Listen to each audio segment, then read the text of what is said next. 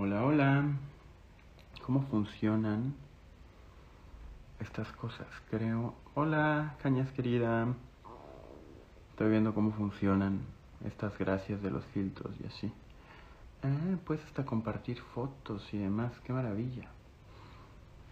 El libro de esta semana no estuvo a votación, pero es un gran libro.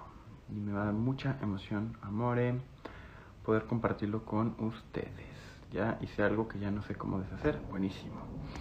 Eh, ¿Cómo estás, cañitas? ¿Está lloviendo por allá? Espero que no muy fuerte y sí, que no esté dando lata en donde sea que te encuentres, que probablemente sea en alguna casa de campo como te gusta. el libro de esta semana es el libro de Can't, Can't Hurt Me de David Goggins. David Goggins es eh, una persona bastante peculiar que se dio a la tarea de escribir este libro después de generar y lograr muchas hazañas a lo largo de su vida. Es la única persona que ha logrado acabar los entrenamientos de los SEALs de la Marina de Estados Unidos, que es uno de los cuerpos de élite. También pasó por el entrenamiento de los Rangers, que es como un cuerpo de élite dentro de los cuerpos de élite. Y acabó un par de entrenamientos más. Es ultramaratonista, rompió el récord del número de mayores levantamientos en barra eh, para recaudar fondos para una asociación que se dedica a darle educación a los hijos de Marines que murieron en el combate y básicamente es una persona muy, eh, muy peculiar.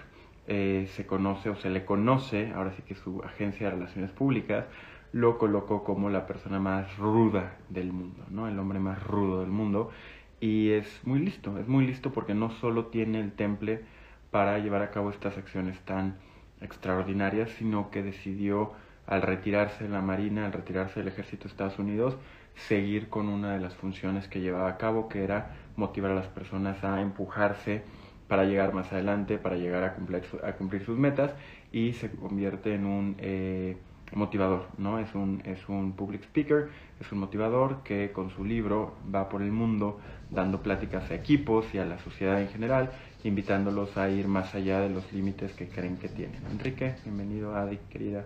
Eh, entonces, como lo hemos venido haciendo las últimas semanas, le voy a, arrancar rápido platicándoles eh, un poco del libro, para quién es, lo que veo como algo bueno, lo que veo como algo no tan bueno, y después hacer un desglose generalizado de las ideas del libro en, orden cronológico o en el mismo orden que va en el libro. Es un libro relativamente corto, 362 páginas, pero es un libro eh, que se va rápido, letra grande, muy contado, muy, a veces muy a fondo explicando el dolor y el sufrimiento y la complejidad de los entrenamientos por medio de los cuales pasó eh, y con una facilidad de palabra que es notable. A mí me llamó mucho la atención eso, entonces, bueno, ¿para quién es este libro?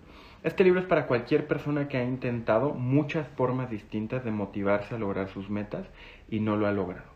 Este es un libro que te da un método distinto, un método ah, incluso contradictorio a la mayoría de los métodos que los coaches dan, que es ponerte la forma fácil o que logres el camino de menor resistencia hacia tus metas.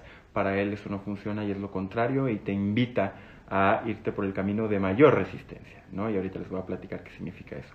Este es un libro para personas que dirigen equipos y que sienten que no están logrando llevarlos hacia su siguiente nivel a lo mejor ellos como individuos logran sus metas, si son ordenados, logran armar equipo, pero no están logrando avanzar junto con sus equipos. Hay ciertas lecciones de liderazgo que vale la pena retomar.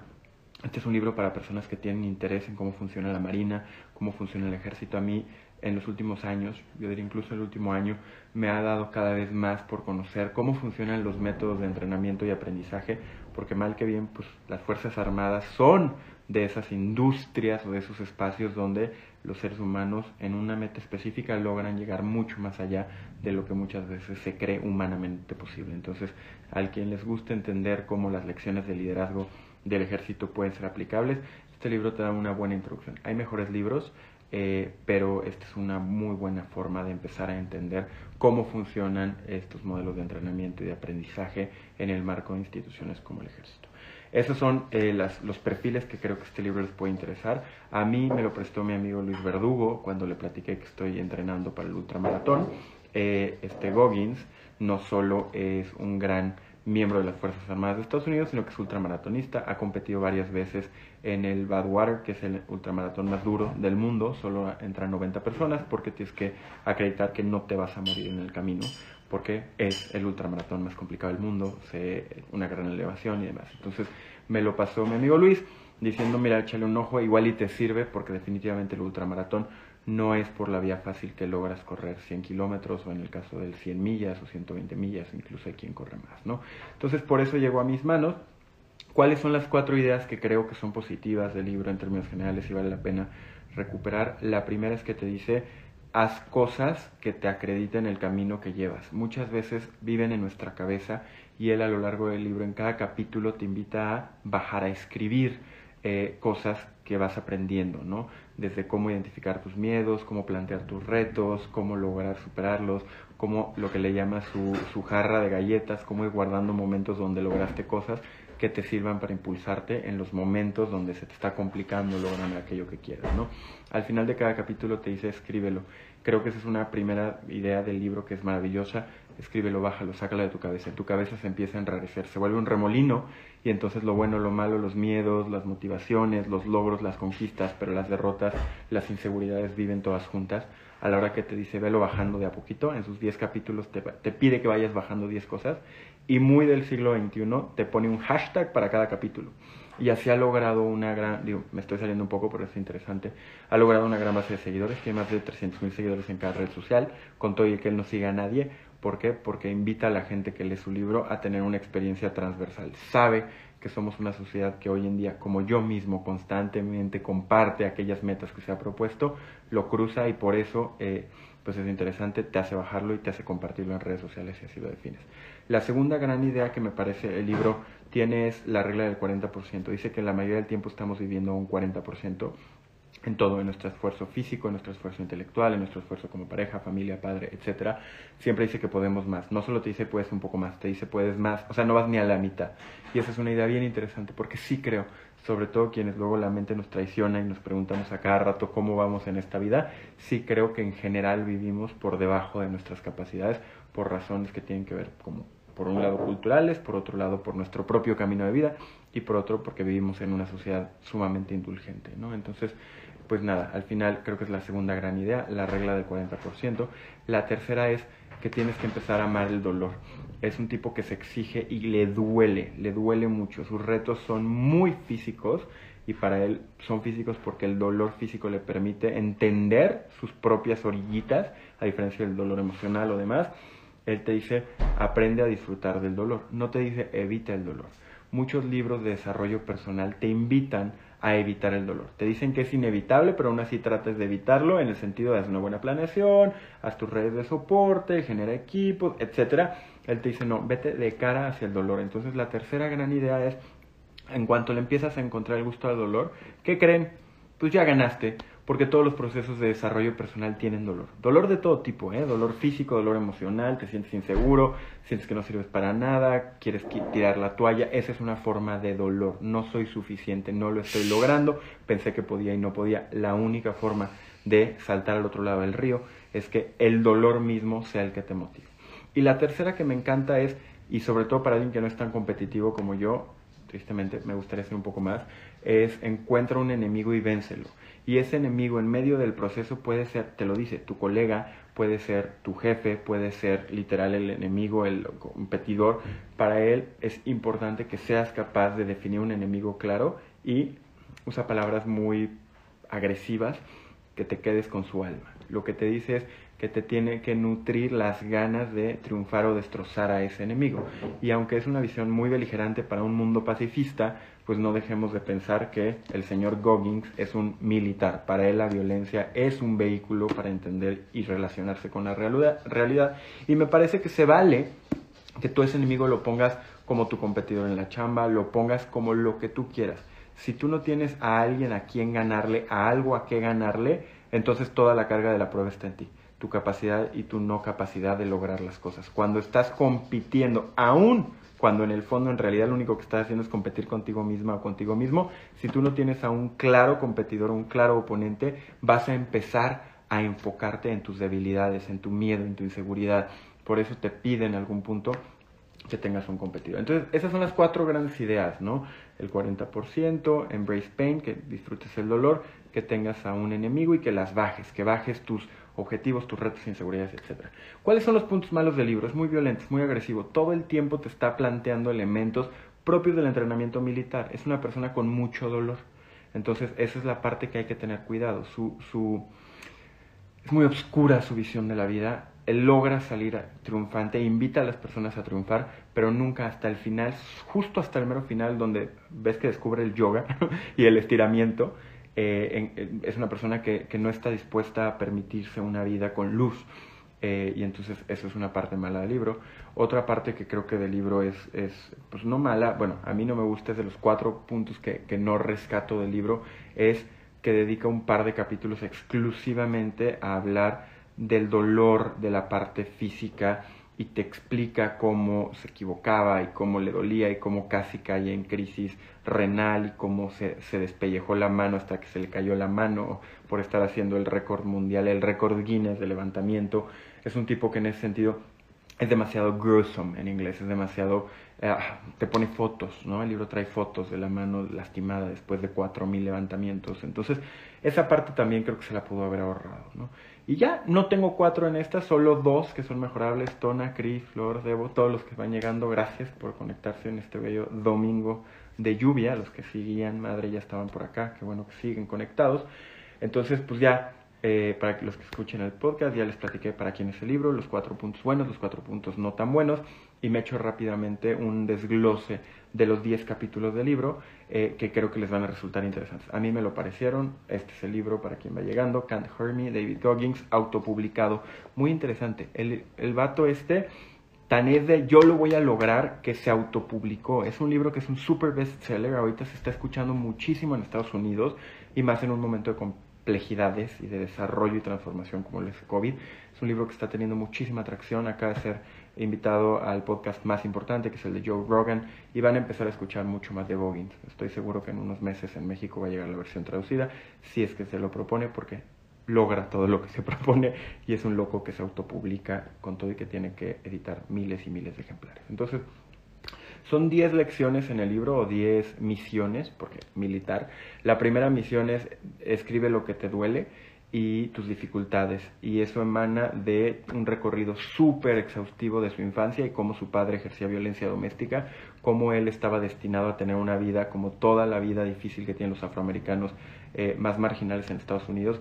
Su vida en ese sentido era muy similar y era un chavito muy acomplejado que sufrió mucha violencia. Su padre era un tirano, eh, no solo física, mentalmente, tuvieron una vida muy complicada. Cuando estaba a punto de salir adelante, mataron al nuevo novio de la mamá, no puedes entenderlo un camión atropella a un compañerito, la pasas fatal en el primer capítulo y un poco lo que te dice es, tú seguramente también la pasas fatal en tus retos presentes o pasados o incluso en los futuros, escríbelo, escribe tus dificultades, describe qué es lo que te detiene, describe quién eres y qué de lo que eres te detiene, porque solo así vas a empezar a poder entrar a un camino de tomar el control de tus propias debilidades, por ponerlo, master your, your weaknesses, ¿no? La misión 2 es en qué no eres bueno. Y esto a mí me cuesta un chorro. Eh, tienes que saber en qué no eres bueno. Él, que le costaba mucho trabajo nadar y era un Navy. Y él eh, le daba mucho miedo nadar, tenía muchos problemas con el agua, hasta que no entendió y fue capaz de decir, estas son mis debilidades, no pudo entrenar el triple. Lo que te dice es, ¿cómo vas a empezar a entrenar sobre aquello que te falta si no eres capaz de aceptar aquello que te falta? Y si lo piensas un segundo es bien difícil. Yo hay cosas en las que no me asumo muy bueno, la verdad, hay cosas que no se me dan, pero por lo general no pienso en ellas, les doy la vuelta. Y las cosas que en las que de plano soy malísimo, ni las pienso. Y es un poco lo que te dice, piénsalo y bájalo, solo hasta que él se dio cuenta de por qué nadar y ciertas funciones propias del entrenamiento se le complicaban tanto, fue capaz de entrenar por encima de los compañeros para ponerse en igualdad de circunstancias. La tercera misión es haz lo que te hace sentir incómodo. Y esa sí se parece un poquito a otro tipo de, libros de desarrollo personal. Entonces no me voy a clavar mucho, solo te dice, pues si te hace sentir incómodo, hazlo, porque en algún punto en la vida lo vas a tener que hacer, ¿no? Y puede ser hablar en público, en su caso él era tartamudo. De la crisis que le generó la violencia en su infancia, desarrolló eh, la imposibilidad del habla. ¿Y qué creen?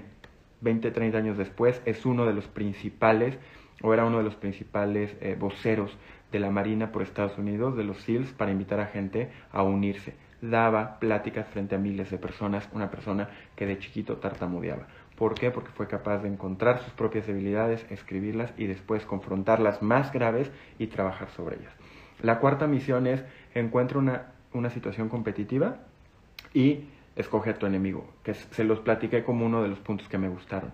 Solo cuando tú fraseas una situación como una situación de competencia vas a poder tener un enemigo claro y solo con un enemigo claro vas a poder canalizar tu energía hasta que logres ganar. Si no hay una clara competición, solo es lograr, no es lo mismo que ganar tú puedes lograr algo sin ganarle a nadie. Cuando tú tienes que ganarle a alguien, te da un empuje adicional. Y él no habla desde la perspectiva biológica. Para mí fue maravilloso, es el primer libro de los últimos cinco que no habla de neurociencia, evolución, no sé por qué el tema está en todos lados, él no lo usa, pero sí les puedo decir a partir de los otros libros que él genera, genera una oposición clara y distinta más allá de solo la búsqueda de un resultado, sí facilita que logremos los objetivos.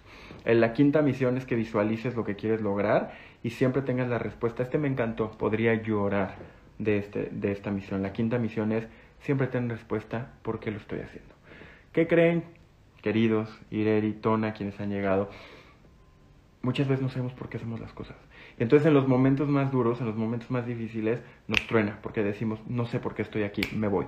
Lo que te dice es cuando estés superando tus propias barreras, buscando llevarte un nivel más adelante, sé suficientemente lista, suficientemente listo para tener la respuesta por qué estoy aquí. Y puedo estar aquí para demostrarle algo a alguien, puedo estar aquí para demostrarme a mí, puedo estar aquí para ayudar a otros, puedo estar aquí para lo que sea, pero tenlo bien claro, porque va a llegar un momento, sobre todo si estás tratando de superar tus propios límites, donde te vas a preguntar, ¿para qué mierda estoy aquí?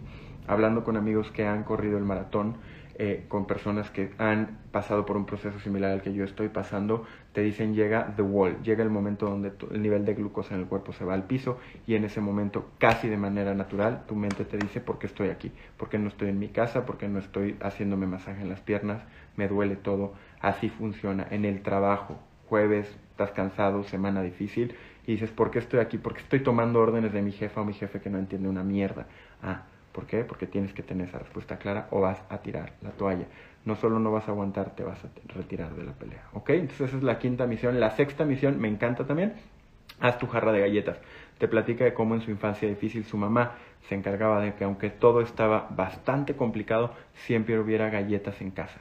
Y era ese gran momento cuando decías, bueno, mi padre es un golpeador violento, agresivo, pero puedo ir por una, una galleta a la jarra de galletas, aun cuando no había lana y él hace la analogía y te dice, aun cuando no hay razones para seguir adelante, aun cuando quieres tirar la toalla, tener una jarra de galletas, es decir, un espacio donde guardas y tienes claramente identificados esos momentos de tu vida donde lograste lo que pensaste que no ibas a lograr y los traes a tu mente, te va a dar energía adicional. Es brillante ese consejo, vale mucho la pena. Como hay que tener súper claro el por qué estamos haciendo las cosas, hay que tener súper claro cuáles son las cosas que hemos logrado en la vida que nos sirven para impulsarnos y motivarnos en eso que estamos tratando de lograr en este momento específico. Ya casi, ya ahí vamos, ahí vamos. No se me vayan, no se me desesperen. Vamos en la sexta, son 10. La séptima es quítate el gobernador con avance incremental. Esto está muy en la lógica de los hábitos el gobernador mental es en el de resistencia de Hutchinson que revisamos hace seis semanas, te habla de cómo existe en nuestro cerebro un gobernador. Es decir, hay una motivación central de evitar llegar a un punto de dolor. El cerebro cuando siente que estás llegando a un límite que es en muchos sentidos mental, te retira de la ecuación. Gobernador, no como los políticos, lo usa como lo de los coches. Los coches pueden llegar a más velocidad, pero traen como una limitación en la computadora. Nosotros también. Te dice que una buena forma de quitarte el gobernador de la cabeza es lograr poco a poco, lograr poco a poco. Y entonces el cerebro va a ir moviendo el gobernador. No puedo correr tres kilómetros, ya pude, no puedo cuatro, ya pude, no pude cinco, ya pude. No es que te levantes un día y de correr cinco quieras correr quince. El gobernador te va a decir, estás pinche loca, estás loco, no vas a poder, hazlo incremental. La octava misión es, acomoda tu vida, tu agenda, por favor, si quieres correr un maratón, descansa. Si quieres pasar tiempo con tus hijos, vete temprano de la oficina. Si quieres recuperar tu vida en pareja, pues agéndate una cita con ella los jueves en la noche o cuando corresponda. Dale el tiempo a las cosas. Te habla de cómo muchos Marines, sí, lo de la jarra de galletas está bien padre. Y todos, todos tenemos momentos en nuestra vida donde fuimos más fuertes de lo que creíamos. Entonces te dice, hazle espacio a las cosas que quieres lograr. Y eso es bien interesante y es bien importante. Hazle espacio. No tengo tiempo, no es motivo del libro, pero te dice, yo hacía el tiempo. Yo cuando quería entrenar para los Rangers, me levantaba una hora más temprano. Yo cuando tenía que entrenar para el ultramaratón, me iba corriendo a la oficina y llegaba con una maleta a la oficina y me cambiaba. Haz el tiempo, encuentra los espacios. Dani, querida, bienvenida. Esas son las ocho primeras misiones. La novena misión es mantente, mantente en la grandeza con, un, con una constante búsqueda de la misma. Y aquí habla de un concepto de ser diferente entre los diferentes. Aquí es cuando decidió que no era, no era suficiente estar entre los Navy SEALs, quería ser Ranger. Es decir, no, no quería ser Saiyajin nivel 4, quería ser Saiyajin nivel 5. ¿no? No, no quería saber hacer pasteles, sabía que quería saber hacer macarrones. O sea, quería siempre algo más. Y en ese sentido es duro. A mí me cuesta, ¿por qué? Porque la zona de confort es deliciosa. Él no te explica muy bien cómo pero te dice tienes que encontrar que aun cuando estás haciendo lo increíble, es justo el momento donde te tienes que empujar un poco más hacia adelante. Y me parece un gran consejo. Yo creo que muchos de los que se han conectado, reitero, los conozco personalmente y agradezco cada domingo que se conecten, son extraordinarios en sus labores y aún así seguramente saben que podrían encontrar esa manera de ir un poquito más adelante. Los que escuchen el podcast, algunos no los conoceré, pero es lo mismo. Cuando estás en el mejor de los momentos es el momento de volver a retarte y llevarte más allá. ¿Por qué? Porque en algún punto en el libro dice, cuando no estás creciendo, estás decreciendo. Y yo lo creo. No todo el mundo lo va a compartir, pero yo creo que Goggins está en lo correcto. En la vida no puedes estar estático. Y no por un tema evolutivo, porque simplemente cuando dejas de crecer, te empiezas a oxidar y cuando te oxidas entras en una cadena donde te sientes mal. Y lo contrario pasa cuando estás desarrollándote física, emocional, intelectual, espiritualmente. Entonces, creo que la novena misión de tratar de ser extraordinario o extraordinaria entre los extraordinarios es una muy buena misión. Y la décima y última misión es de todas tus fallas, escríbelas, apréndelas y ve de vuelta. No te quedes abajo. Dice el proverbio chino, cáete siete veces, levántate ocho. Es durísimo el concepto de la falla, de la caída. Él no, no lo aborda en los términos joviales y de moda de Silicon Valley de, wow, fail forward, aprende a fallar. No, no, no. Te dice, cágala. O sea, equivócate. Equivócate a lo grande aprende de eso e inténtalo de nuevo. Inténtalo de nuevo es la diferencia. Él hizo tres veces, hasta la tercera logró pasar por uno de los entrenamientos más difíciles de los, de los Navy SEALs. Lo que te dicen los Fuck Up Nights y estas cosas que respeto mucho y conozco a los organizadores es aprende, pero no te dicen vuelve a intentar. Te dicen aprende y en las próximas ocasiones de lo que aprendiste ya no te va a volver a pasar. Él te dice, de donde te equivocaste, ve otra vez hacer lo mismo y me parece maravilloso. Porque si hay una trampa en él, equivócate, aprende y ya la próxima no te va a pasar. No, no, no, vuelve a hacerlo. Porque solo entonces vas a saber que eres capaz de no quedarte tirado en el piso y cumplir con el proverbio chino, te caes siete, te levantas ocho. Este punto me encanta, me encanta, me encanta, me encanta. El aprendizaje por medio del fallo solo desde mi perspectiva es significativo si se reaplica para la misma tarea que estabas tratando de lograr. Y entonces te quitas ese es fantasmita de la mente, del espíritu y dices, sí pude. No es un ya aprendí. El ya aprendí es muy distinto al sí pude. Entonces, pues hay que cuidar esa parte. Eh, son las 10 misiones ¿no? Eh, no las voy a repetir porque luego soy muy repetitivo, pero espero que les hayan resultado a quienes andan por acá eh, interesantes. Vale la pena, si es un libro, si es un libro que les recomiendo mucho. Es un libro que no es el típico libro de desarrollo personal, es un libro que hay que leer. Es un libro que hay que leer quienes estén en procesos de búsqueda, es un libro que hay que leer, como les decía, quienes estén liderando equipos. Eh, disfrútenlo, ojalá y lo puedan pedir. Eh, tenía yo aquí un par de lecciones adicionales que yo extraigo. Ah, ¿Dónde están? Que quisiera no se me vaya a compartir con ustedes. Bueno, pues sí, no, básicamente se repiten un poco. Eh, espero que pasen una gran semana. Espero que esta semana se reten un poquito más. Yo mi compromiso es hacerlo. Llevamos creo que ya 15 reseñas. La siguiente se cumplen cuatro meses de cada domingo compartir con ustedes un libro. Ha sido un proceso bien padre, ha sido un proceso bien enriquecedor. Les agradezco muchísimo, como cada semana. Compártanlo, por favor, si me ayudan a que llegue más gente, pues yo la paso mejor porque me motiva, conozco a más personas, tal vez me reten, tal vez me hagan mejores preguntas, más preguntas, tal vez me obliguen a, mí a hacerme mejores preguntas. Muchos de ustedes me han dado recomendaciones para mejorarlo, como el hecho de volverlo podcast, como el hecho de a, veces hacer preguntas directo en la transmisión. Entre más gente seamos, no voy a usar la palabra comunidad, pero sí la voy a usar, se vuelve una comunidad de aprender cositas nuevas los domingos en la noche y pues nada, yo feliz me sigo aventando en esto mientras, eh, mientras siga habiendo domingos a las 8 de la noche la posibilidad de conectarme y de leer y durante la semana la posibilidad de, de hacerlo para ustedes. Muchas gracias. Compártanlo muchísimo. Please. Que pasen una bonita semana. Cuatro meses, sí. Se dice fácil, pero sí. 16 libritos en cuatro meses y lo que viene. Espero llegar a 52. Si sí hacemos 52, vamos a hacer una fiesta y todos van a estar invitados porque aparte para entonces ya seguramente estaremos en semáforo verde. Que la pasen increíble, que es una gran semana. Gracias por sus comentarios, Patti, madre, quienes han estado por acá. Nos vemos la próxima semana. Adiós, cañitas. Échale un ojo al libro, Enrique. A ti también. Este te va a gustar y lo podemos platicar mucho. Nos vemos pronto. Gracias.